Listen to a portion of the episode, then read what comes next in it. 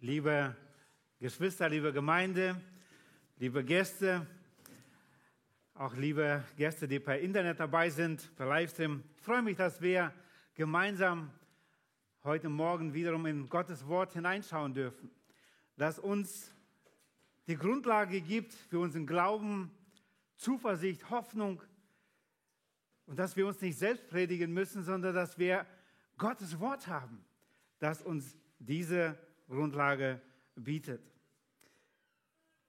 Theo hatte seinerzeit bei uns in der CG Hellersdorf Matthäus angefangen zu predigen.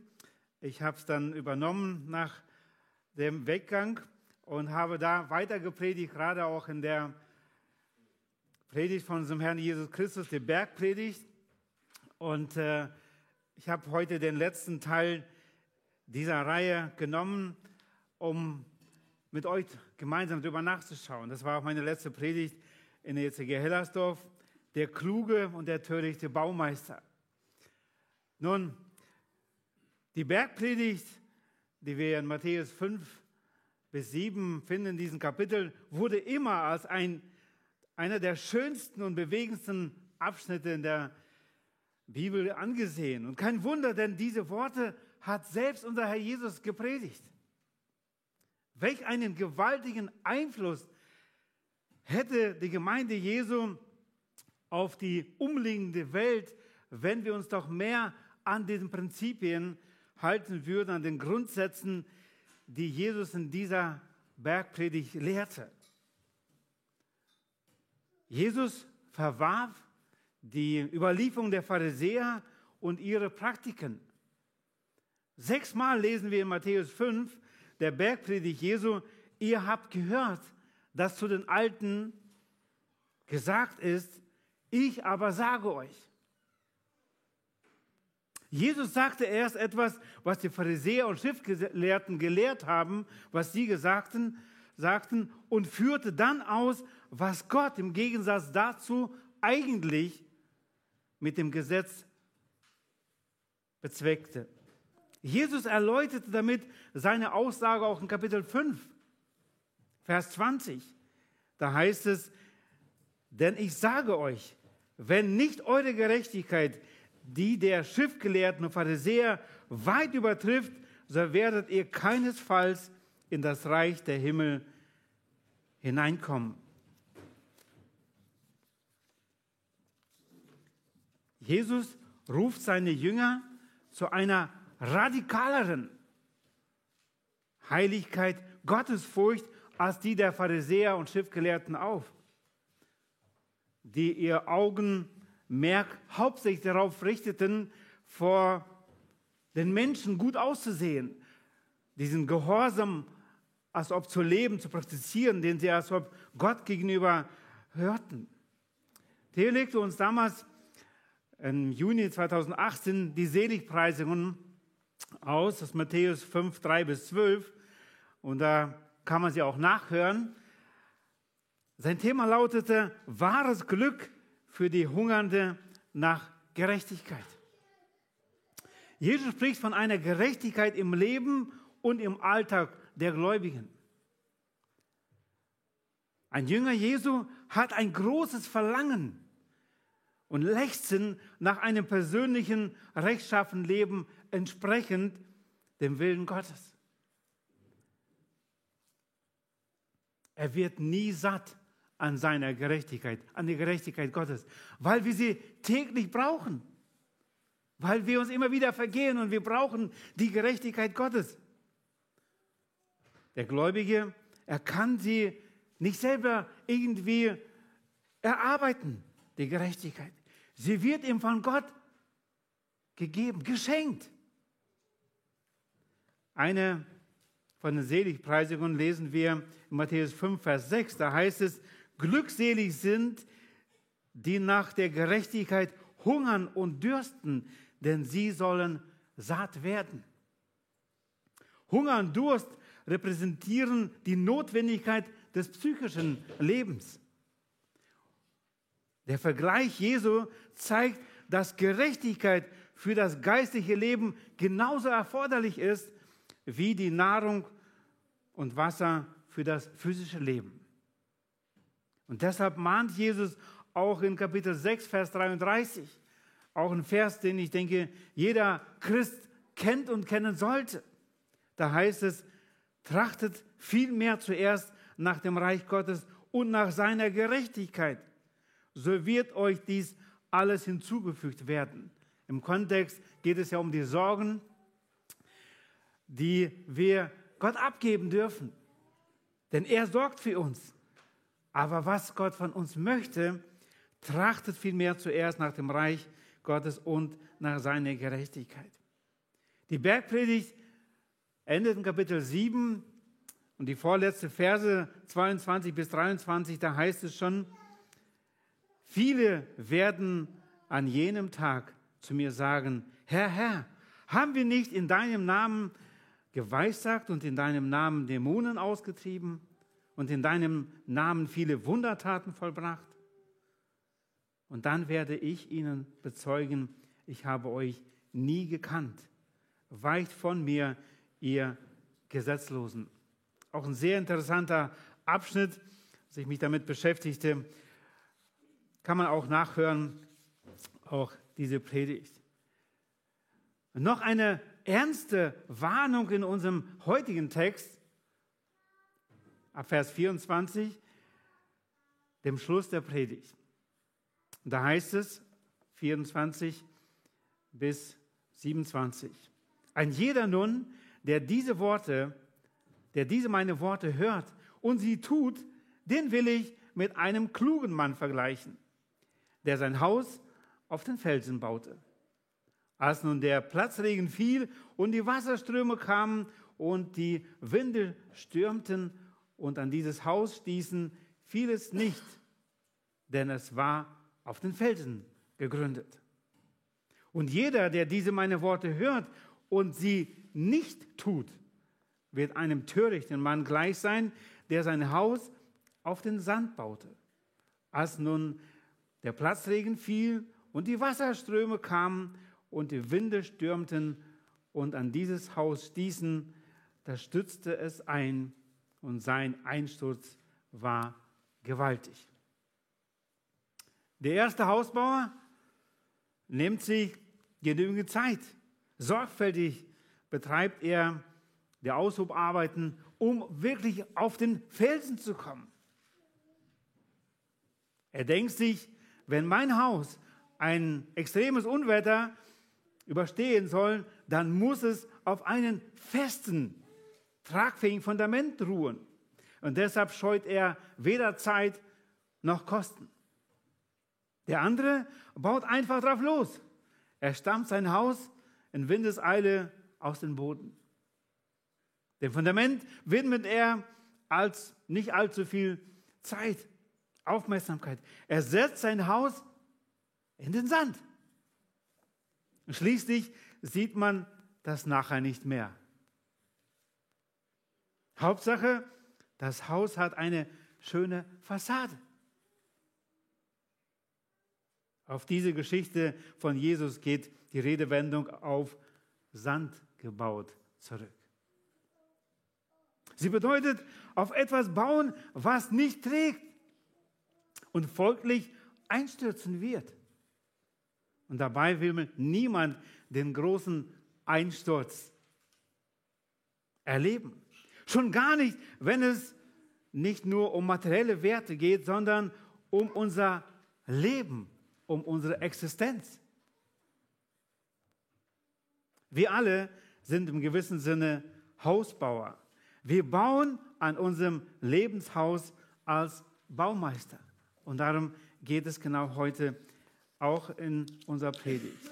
Ich habe den ersten Punkt überschrieben, klug ist, wer den Felsen als Baugrund wählt. Diese Verse 24 und 25.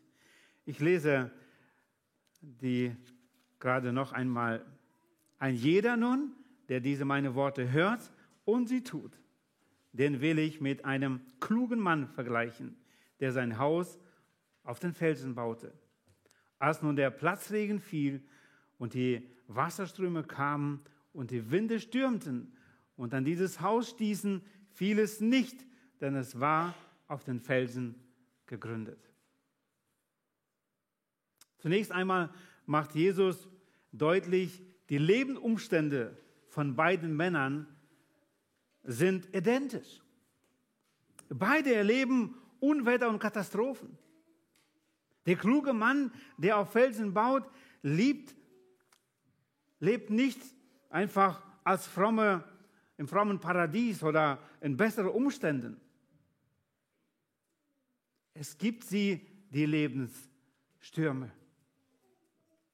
Eine alte Krankheit kehrt wieder zurück, Beziehungen gehen in die Brüche, das Arbeitsklima auf der Arbeit, in der Firma wird vergiftet, die Vergangenheit holt uns ein, ein Mensch enttäuscht uns und so weiter. Stürme eben. Und wer damit nicht rechnet, wer das nicht einkalkuliert, ist töricht.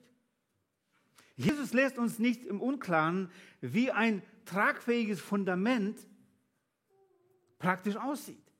Und dazu verlässt er die Bildersprache sozusagen der Gleichnisse und sagt im Klartext, wer meine Worte hört und danach handelt, der gleicht einem klugen Mann, der sein Haus auf Fels baute.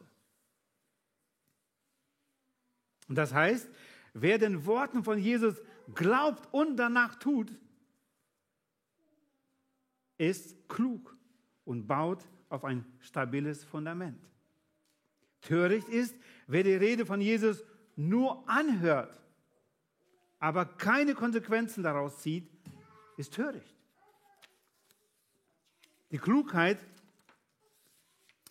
die dann zählt, wird sich allerdings nicht daran messen lassen, wie man das Abitur abgeschlossen hat, wie viel Preise man gewonnen hat, wie viele Diplome man hat und wie viele Titel man erreicht hat, Auszeichnungen erworben hat.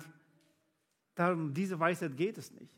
Vielmehr entscheidet sich Klugheit oder Torheit daran, ob ich auf das Lebensfundament Jesus gebaut habe oder nicht. Es gibt viele Verse im Alten Testament, die darauf äh, die uns ein Beispiel geben, was es bedeutet, auf diesen Felsen gebaut zu haben. Der König David sagt im Psalm 18, Vers 3, und von diesen Stellen gibt es ganz viele, habe mich gewundert, wie viele Verse das so ganz praktisch ausdrücken, aber ich fand diesen Vers auch sehr passend. Da heißt es in diesem Vers, Vers 3, Psalm 18, der Herr ist mein Fels, meine Burg und mein Retter. Mein Gott ist mein Fels, in dem ich mich berge, mein Schild und das Horn meines Heils, meine sichere Festung. Zu beachten ist, es wird hier nicht zwischen frommen und unfrommen unterschieden in diesem Text, was man vielleicht vorschnell vermutet. Es heißt nicht, wir Christen sind die Klugen und die Nichtchristen sind die Törichten. Wer hört diese Predigt von Jesus?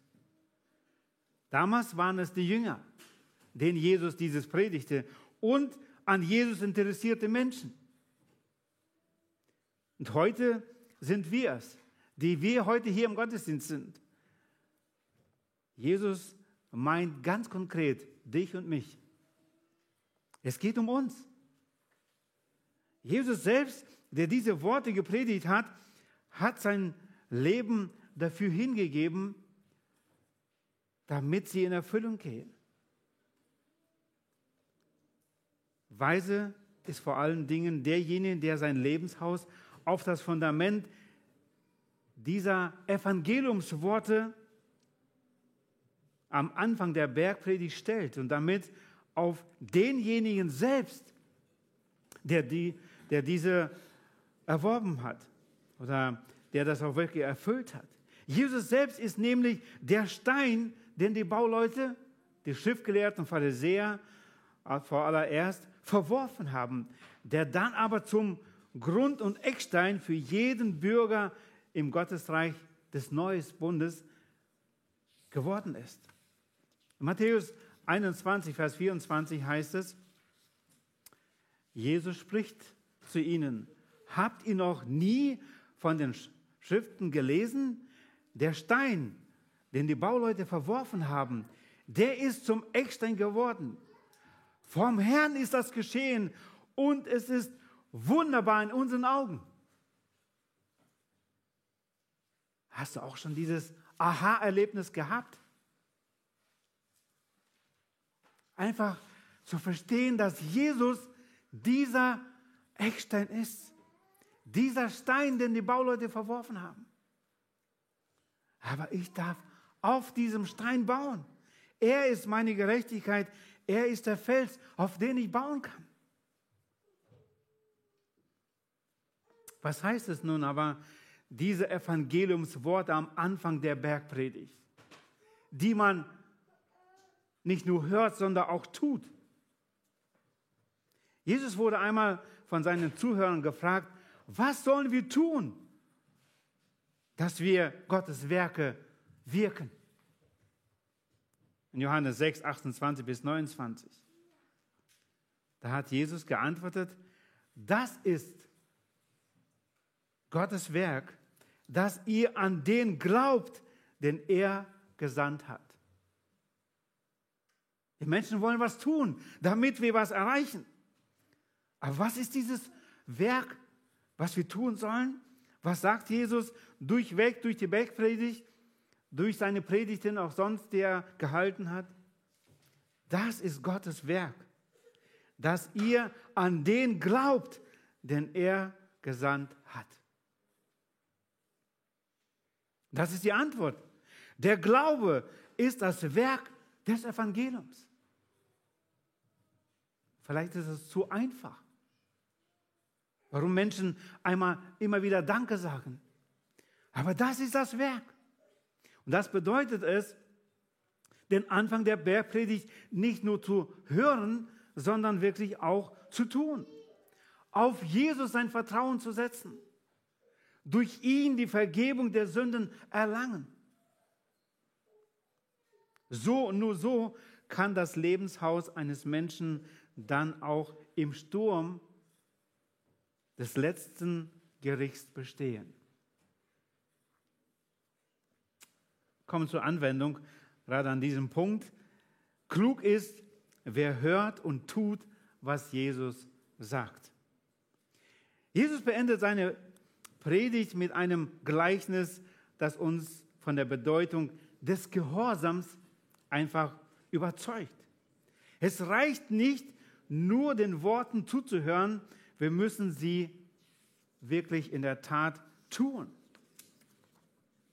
Medikamente, Medikamente wirken erst, wenn sie eingenommen werden. Ein Jünger, der Jesu Gebot hört und befolgt, ist wie ein weiser Mann, der sein Haus auf, sein, auf Stein gebaut hat. Und das Haus repräsentiert das Glaubensleben.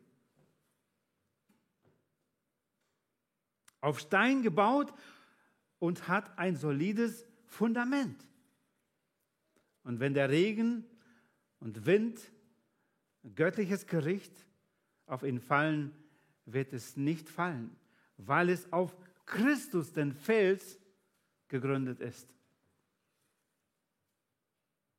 Wenn ein Mensch nach den Grundsätzen der Bergpredigt lebt, nennt ihn die Welt als konservativ.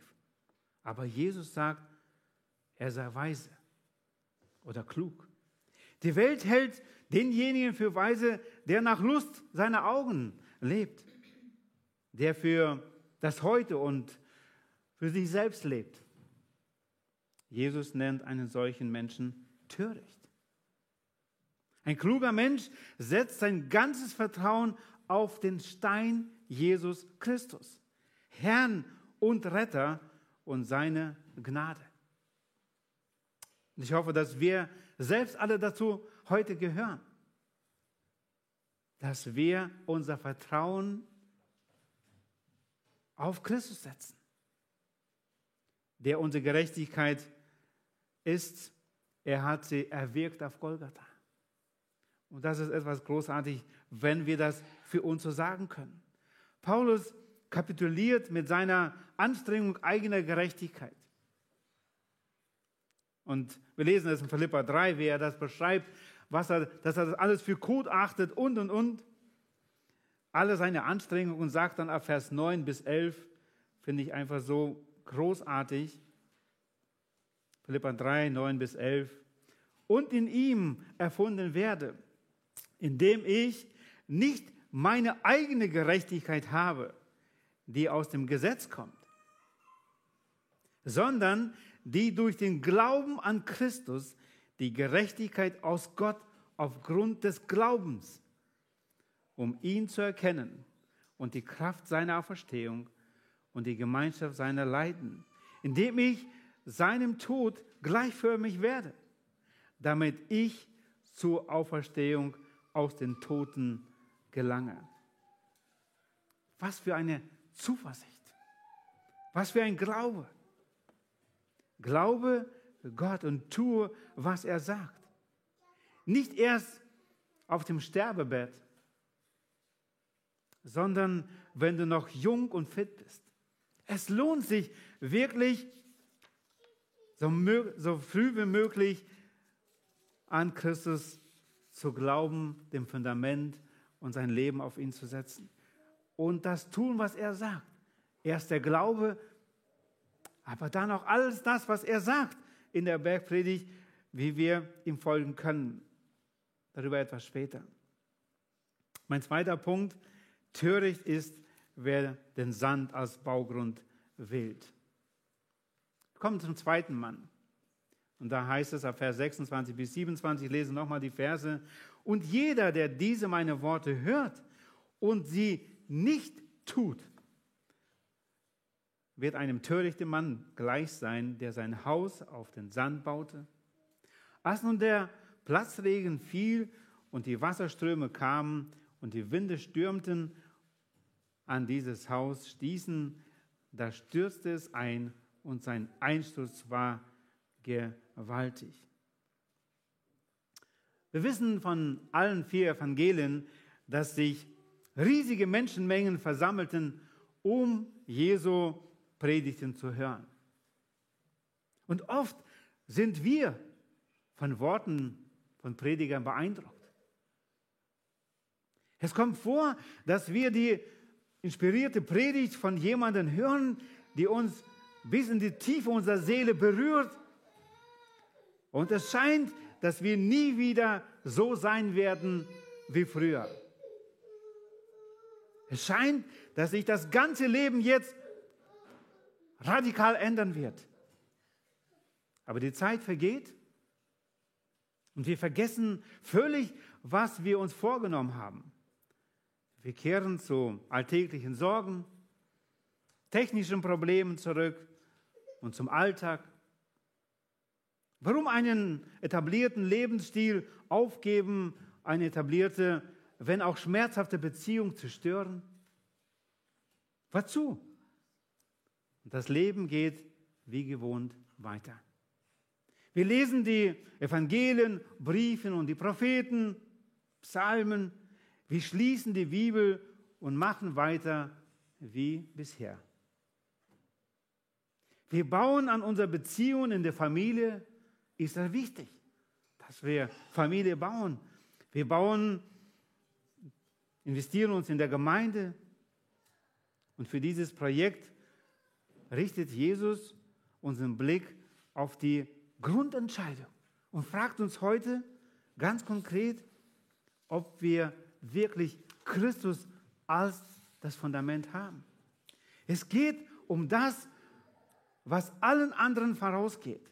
Auf welchem Grund stehe ich mit meinem Leben? Bin ich klug? Habe ich ein festes und tragfähiges Fundament unter meinen Füßen oder bin ich töricht und baue auf wackeligen Grund, auf Sand? Was gibt mir Standfestigkeit und Halt? Ist mein Lebenshaus solide, stabil und bildet es wirklich Schutz Und bei Flüchtlingen hinschauen, sieht die Fassade ja gleich aus. Viele Lebenshäuser, wenn man sie anschaut, sie unterscheiden sich gar nicht von außen. Alles schick. Aber der Ernstfall entscheidet, ob ein Hausbauer klug oder töricht gewesen ist, gehandelt hat. Und deshalb ist guter Rat für den Bau unseres Lebenshauses unverzichtbar. Eure Gegenwart heute zeigt, dass es euch nicht egal ist, dass ihr wissen wollt, wie bauen wir, wie baue ich es richtig. Eure Zukunft ist euch wichtig. Der törichte Baumeister blickt eines Tages aus dem Fenster, sieht die schwarzen Wolken am Himmel, Sintflutige Regenfälle setzen ein, Orkanböen rütteln an den Wänden, sein Haus wird unterspült. Zuerst gibt es feine Haarrisse in der Wand, doch die werden immer größer. Schließlich stürzt alles wie ein Kartenhaus zusammen. Das schöne Haus ist ein einziger Trümmerhaufen. Lebenshäuser halt. Unterscheiden sich und der Sturm, der zeichnet es auf. Da setzt jemand ganz auf gesunde Ernährung, geht dreimal die Woche ins Fitnessstudio und denkt, ich werde sicher 100 Jahre alt. Doch dann macht der untersuchende Arzt ein bedenkendes Gesicht. Auf dem Ultraschall ist eine krankhafte Veränderung zu sehen. Eine Apparition ist unausweichlich, Ausgang ungewiss. Ein anderer packt die Schule mit Bravour, beendet das Studium mit Auszeichnung. Er klettert die Karriereleiter Stufe für Stufe hinauf, doch dann wird das Unternehmen umstrukturiert. Und in diesem Zuge auch einige Stellen gestrichen. Nun muss er die bittere Erfahrung machen, mein bisheriger Einsatz wird nicht honoriert. Ich bin abgeschrieben. Alles, was ich mir aufgebaut habe, zerrinnt wie im Sand zwischen den Fingern. Da schwören sich zwei die ewige Liebe und Treue. Doch eines Tages begegnet einer von den beiden eine noch größere Liebe. Und nun erweist sich, dass das gesamte gemeinsame Fundament nicht tragfähig ist. Die Beziehung geht in die Brüche. Und so könnte man weiter erzählen von unterschiedlichen Lebenskrisen von Kindern, deren Welt zusammengebrochen ist, weil die Eltern sich scheiden ließen. Von enttäuschten Eltern, deren Kinder auf krumme Wege gekommen sind. Von Geschwistern, die nicht mehr miteinander reden, weil man sich beim Erben übers Ohr gehauen hat. Und ab einem bestimmten Alter spüren wir immer deutlicher, unser Lebenshaus ist auf vielfache Weise bedroht. Doch alle Stürme, die hin und wieder in unser Lebenshaus pfeifen, sind ja nur ein Vorspiel auf das letzte große Unwetter, dem Tag des jüngsten Gerichts. Und davon spricht Jesus in den Versen davor. Das heißt, das Gleichnis bezieht sich auf den großen Tsunami. Es kann sein, dass ein Mensch die Stürme des Lebens mit einigen Schrammen und Rissen überstanden hat und wird 70, 80 oder auch 90 Jahre alt. Aber die alles entscheidende Frage lautet, trägt mein Lebensfundament auch in den letzten Schritten ist es wirklich die letzte Bewährungsprobe. Kommt es wirklich durch? Kann es bestehen? Wenn wir uns einmal für unser ganzes Leben vor Gott verantworten müssen. Wenn alles zur Sprache kommt, was wir getan und was wir nicht getan haben. auch unsere Unterlassungssünde. Das Gericht Gottes gehört heute nicht zu populären Themen. Wir möchten lieber erbauliche Geschichte vom lieben Gott hören. Die Heiligkeit Gottes, die blenden viele heutzutage aus. Der liebe Gott, der durch die Finger schaut und fünf gerade lässt, den hätte man gerne. Nur diesen Gott gibt es nicht. Höchstens in den Fantasien von Menschen, in unseren Köpfen. Aber ein letztes Gericht, das gibt es. Dann aber wird es nicht ganz fromme und weniger fromme und überhaupt nicht fromme geben, sondern es wird nur zwei Gruppen geben. Kluge und Törichte. Eine dritte Gruppe wird es nicht geben. Jesus sagt, wer nur hört und nicht handelt, der hat auf Sand gebaut. Und das klingt in unseren evangelischen Ohren vielleicht etwas schräg. Hat nicht Martin Luther darauf hingewiesen, dass es auf den Glauben an Jesus Christus in erster Linie ankommt und nicht auf unser Tun, unsere Leistungen? Dass wir Gottes Liebe nicht verdienen können, sondern sie uns geschenkt wird in Jesus, dem Heiland der Welt? Ja. Erst der Glaube an die Liebe und die Gnade Gottes. Dann unser Handeln als Antwort darauf. Das ist richtig. Und deshalb spricht Jesus auch zuerst vom Hören und dann vom Handeln und nicht umgekehrt. Durch, dann von dem Handeln durch Glauben. Nur das Umsetzen des Gehörten zeigt, ob unser Glaube an Christus echt ist. Ein wichtiger Satz. Nur das Umsetzen, das zeigt uns auf. Gerade Johannesbrief, der erste Johannesbrief, zeigt uns sehr deutlich darauf auf, wie wir feststellen können, ob wir wirklich diesen rettenden Glauben haben. Jakobus schreibt in 2 Vers 17, so ist auch mit dem Glauben. Wenn er keine Werke hat, so ist er an und für sich tot. Es kommt nicht auf diesen Bejahungsglauben äh, an, dass man sagt, ja, ich glaube, dass es Gott gibt.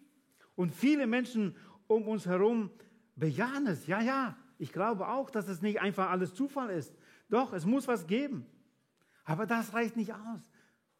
Es ist wichtig für uns, dass wir wirklich davon überzeugt sind, aber dass wir auch immer wieder darüber ins Gespräch kommen mit anderen Menschen, die uns sagen, ja, ich glaube doch, dass es Gott gibt. Es kommt auf diesen Glauben drauf an, der die Werke aufzeigt, dass ich glaube.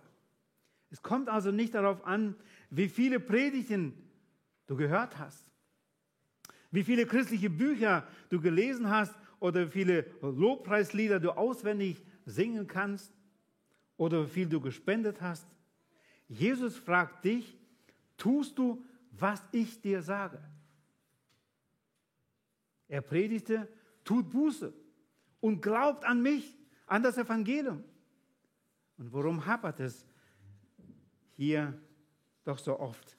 Vielleicht haben wir keinen Mut. Vielleicht fürchten wir uns vor dem, was wohl die Leute sagen, wenn wir konsequent unseren Glauben leben. Und zudem sind wir schnell dabei, uns zu rechtfertigen, warum es gerade jetzt nicht passt, dass ich den, das tue, was Gott, was Jesus sagt. Wir verschieben, wir verdrängen und interpretieren ist irgendwie anders. Wir gehen schnell dann zum Mittagessen. Ist ja schön, dass der Gottesdienst zu Ende ist. War ja gut. Und damit bleibt alles. Wir hören eine herausfordernde Predigt und gehen zum Essen oder lesen auch die Bibel und legen sie dann wieder zur Seite, gehen zur Arbeit und alles bleibt wie gehabt.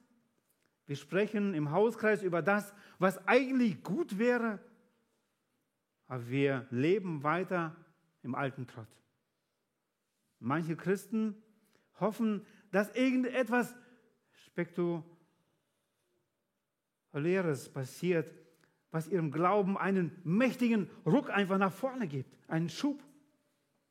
Und dass so ihre Beziehung zu Jesus auf einen höheren Level einfach kommt.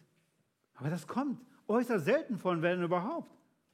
Der, mal, der normale Weg, Erfahrungen mit Jesus zu machen, sehen wir an, sieht anders aus. Du tust, was Jesus in seinem Wort sagt. Auch ohne Lust.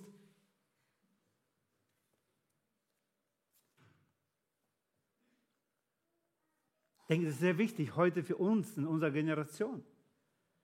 Du entscheidest dich, etwas in Jesu Namen und nach seinen Willen zu tun. Und dabei begegnet Jesus dich. Du merkst, dass er dir ganz nahe ist. Du wirst es erleben und immer wieder etwas Ermutigendes passiert in deinem Leben.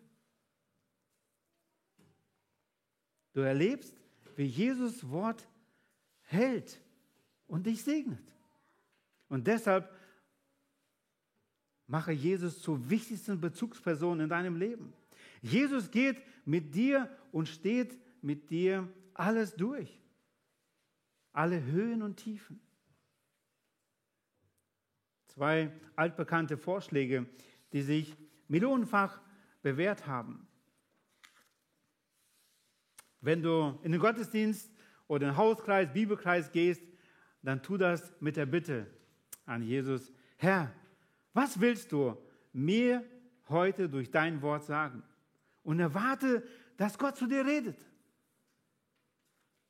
Ein kurzes Gebet, aber meines ernst. Herr, was willst du mir heute sagen durch dein Wort? Und erwarte, dass Gott redet. Gott will reden. Denke dann an ein Beispiel, was mich persönlich ermutigt hat. Ein Lehrer kam in die Bibelschule, hat unterrichtet und sagte am Ende, wisst ihr, ihr wollt ja alles Missionare werden, ihr wollt ja alle irgendwas tun für Jesus. Ich gebe euch einen Tipp. Geht nach Hause in euer Zimmer und sagt, Herr Jesus, ich bin bereit, dahin zu gehen, wo du mich sendest. Weil wenn du sowieso nicht bereit bist, das zu tun, was Gott von dir will, wozu hier im Unterricht sein? Warum diese Zeit so verschwenden? Er sagte dann zu den Bibelschülern, und wenn es ein, zwei, drei Tage dauert, bis du das Gebet sagen kannst, aber tu es.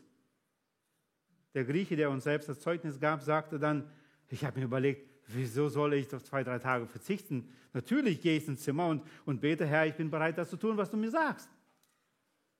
Er ging auf die Knie und zu der Zeit es war in Kanada oder Amerika, kam noch manchmal eine Maus ins Zimmer, ins Klassenzimmer, und wenn die Mädchen auf den Stuhl sprangen, dann sprang er auf den Tisch. Und in dem Moment kam der Gedanke, was ist, wenn Gott mich da hinschickt, in diese gefährliche Situation, wo die Menschen noch Menschen essen? Hm. Und das dauerte eine Zeit, bis er das Gebet sprechen konnte. Aber er sprach es. Und Gott hat ihn wirklich dahin berufen. Und er gab Zeugnis, was Gott in diesem, durch diesen Gehorsam wirklich durch sein Leben getan hat. Haben wir den Mut einfach zu sagen, Gott, ich will das tun, was du mir sagst. Egal was es ist. Zweitens, lese, höre täglich deine Bibel. Lies nochmal in der kommenden Woche die gesamte Bergpredigt. Du wirst diesen Text ganz anders verstehen. Es ist wichtig, sie im Zusammenhang zu sehen.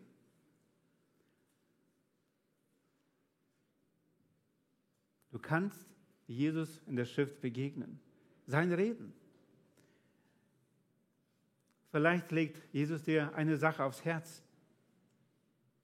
Vielleicht ist es das klärende Gespräch mit dem Nächsten, ein überfälliger Besuch bei einem Kranken, den du schon lange machen wolltest. So ging es mir bei der, Berg, bei der Vorbereitung. Und ich bin dankbar, dass ich dann auch das wirklich umsetzen konnte. der, die ausstehende Entschuldigung, vielleicht ist es etwas Kleines, aber tu es. Mutig und ausdauernd dranbleiben an bestimmten Dingen, was Gott dir aufs Herz gelegt hat. Oder auch einen Schlussstrich ziehen, vielleicht aber auch zuallererst vor allem anderen wirklich Jesus als Fundament in deinem Leben machen, eine Beziehung zu ihm eingehen, wo du sagst, Herr, ich will mit dir zusammen durchs Leben gehen. Ich vertraue mich dir an, ich will dir folgen, zeige mir, was ich als nächstes tun kann. Und dann hilf mir, schenk mir den Mut, genau das zu tun und die Kraft dazu. Was auch immer es ist, ihr werdet es erleben, hören und tun, führt zu einem erfüllten Leben. Ich kann nur auf die letzten 50 Jahre zurückschauen und kann es einfach bezeugen, dass es so ist. Kommen zur Anwendung. Töricht ist, wer hört und nicht tut, was Jesus sagt. Liebe Zuhörer, liebe Geschwister, die Fragen, die uns mit dem heutigen Predigtext entgegenkommen, haben es wirklich in sich. Wie steht es mit deinem Leben? Bist du auf dem richtigen Weg? Oder verhält es sich mit deinem Leben wie mit dem Mann in der Bahn? Er sitzt in einem Bummelzug bei jeder Station schaut er intensiv aus dem Fenster, liest das Ortsschild und stöhnt. Nach vier oder fünf Stationen fragt ihn besorgt sein Gegenüber, tut Ihnen etwas weh? Sie stöhnen so. Da antwortete er, eigentlich müsste ich ja aussteigen. Ich fahre dauernd in die falsche Richtung. Aber hier ist es drin so schön warm. Absurd. Weiter in die verkehrte Richtung zu fahren, um nicht hinaus in die Kälte zu müssen. So absurd es auch ist, als Lebenshaltung ist es vielleicht verbreiteter, als man denkt. Es gehört etwas dazu, sich einzugestehen, dass das eigene Leben eine Korrektur braucht. Es gehört Mut dazu, Jesus aufs Wort zu vertrauen und ihm zu folgen. Was trägt dich im Leben und im Sterben? Was gibt uns Sicherheit, wenn die Stürme des Lebens uns umzuwerfen die scheinen? Worauf können wir uns verlassen? hilft dir selbst, dann hilft dir Gott, sagen heute die meisten Menschen um uns herum. Und so leben sie Tag aus, Tag ein, nur auf ihr eigenes Wohl bedacht. Und das ist töricht. Wenn wir uns auf Gottes Wort halten und unser Lebenshaus auf dem stabilen Fundament göttlicher Liebe errichten, handeln wir klug. Denn Gott selbst ist es, der uns trägt. Jesu Angebot auch heute ist für jeden, weil er bezahlt hat mit seinem Leben seine Gerechtigkeit, von der wir von Anfang sprachen, seine Herrlichkeit, in der er heute schon ist, auch uns zu sich zu nehmen. Da heißt es Matthäus 5, Vers 8, Glückselig sind die reinen Herzen sind, denn sie werden Gott schauen. Der kluge und der törichte Baumeister. So hieß heute unser Thema. Klug ist, wer den Felsen als Baugrund wählt. Klug ist, wer hört und tut, was Jesus sagt. Und zweitens haben wir gesagt, töricht ist, wer den Sand als Baugrund wählt. Töricht ist, wer hört und nicht tut, was Jesus sagt. Wenn wir es für uns diesen Grund haben, Jesus Christus, dann möchte ich uns Mut machen, helfen wir denen, die es heute noch nicht haben.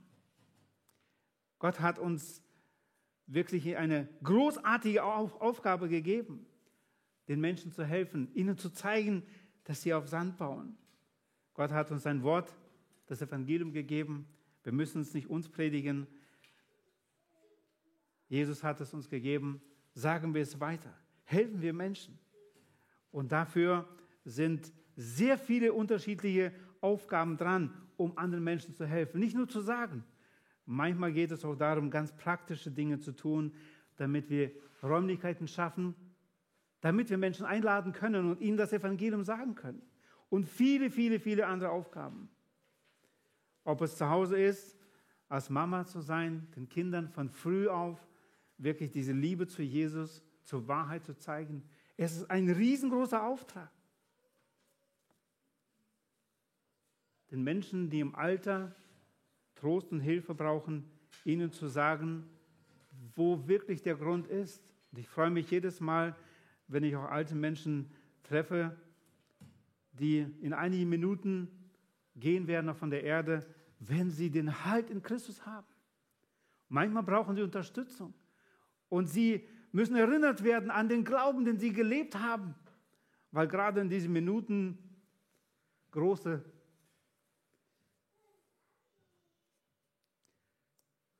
Anfechtungen kommen, wo der Teufel ihnen sagen möchte, die Gerechtigkeit, an die du geglaubt hast, ist nicht genug und du hast viel zu wenig getan. Und dann brauchen sie uns, die wir mit ihnen das Wort Gottes aufschlagen und sagen, die Gerechtigkeit, die Jesus erwirkt hat, ist genug. Und so haben wir viel zu tun. Lass uns wirklich Täter des Wortes zu sein, was Jesus in seinem Wort sagt. Da, wo wir sie sind, da ist unser Leben wirklich mit Freude erfüllt. Wir sehen den Sinn im Leben und die Predigten, die wir hören, wir gewöhnen uns nicht daran, sondern sie sind jedes Mal eine neue Herausforderung für uns. Vor elf Jahren durften wir mit Elfim in Amerika sein, bei Alexei Kalamezov in der Gemeinde und er kam von einer Reise zurück und sagte zu den Leitern und im Leitungskreis, wisst ihr, ich habe eins verstanden, man kann sich an gute Predigten gewöhnen. Er war unterwegs in vielen Gemeinden, großartige Prediger. Man kann sich einfach an Predigten gewöhnen, wo man die Predigt hört und sagt, ja toll, aber nichts ändert sich im Leben. Haben wir den Mut, einfach Sonntag für Sonntag der Predigt zuzuhören und es umzusetzen in unserem Leben. Das wird uns unsere Freude echt machen und unser Leben wirklich auch als Zeugnis setzen für unsere Kinder, Enkelkinder und weit darüber hinaus. Möge der Herr uns dazu Gnade schenken. Amen. Ich würde gerne mit uns beten. Herr Jesus Christus, hab herzlichen Dank dass du der Weg, die Wahrheit und das Leben bist. Danke, dass du es uns ja, aufgezeigt hast in deinem Wort und danke, dass du ja wirklich unsere Gerechtigkeit wurdest. Du hast unsere Schuld auf dich genommen. Du hast die Strafe getragen. So danken wir dir, Herr, dafür. Und danke, dass wir im Glauben einfach zu dir kommen dürfen und unsere Schuld vor dir bekennen dürfen und du vergibst uns. Einfach so. Da, wo wir zu dir kommen, ehrlich. Danke, dass du uns ein neues Herz schenkst, das fähig ist, dich zu lieben als unseren Heiland und Herrn, der uns dein Wort lebendig macht, der uns diese Beziehung zu dir ja erleben lässt. Hab Dank dafür. Danke, dass wir heute unser Leben leben dürfen auf dem Grund, den du bist. Danke, dass wir Entscheidungen treffen dürfen, wo wir dich fragen, Herr, was ist dein Wille? Was möchtest du?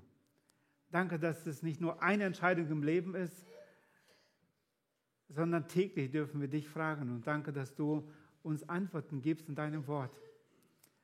Und ich möchte dich bitten, dass du mir persönlich hilfst, uns allen auch heute unser Leben zu überprüfen und schauen, wo wir wirklich auf dich bauen, auf deinem Wort als Grundlage oder wo wir unser eigenes Leben leben. Korrigiere du es, Herr, und schenk uns Gnade, dass wir wirklich von Herzen dich lieben, dein Wort lieben und das lieben, was dir gefällt.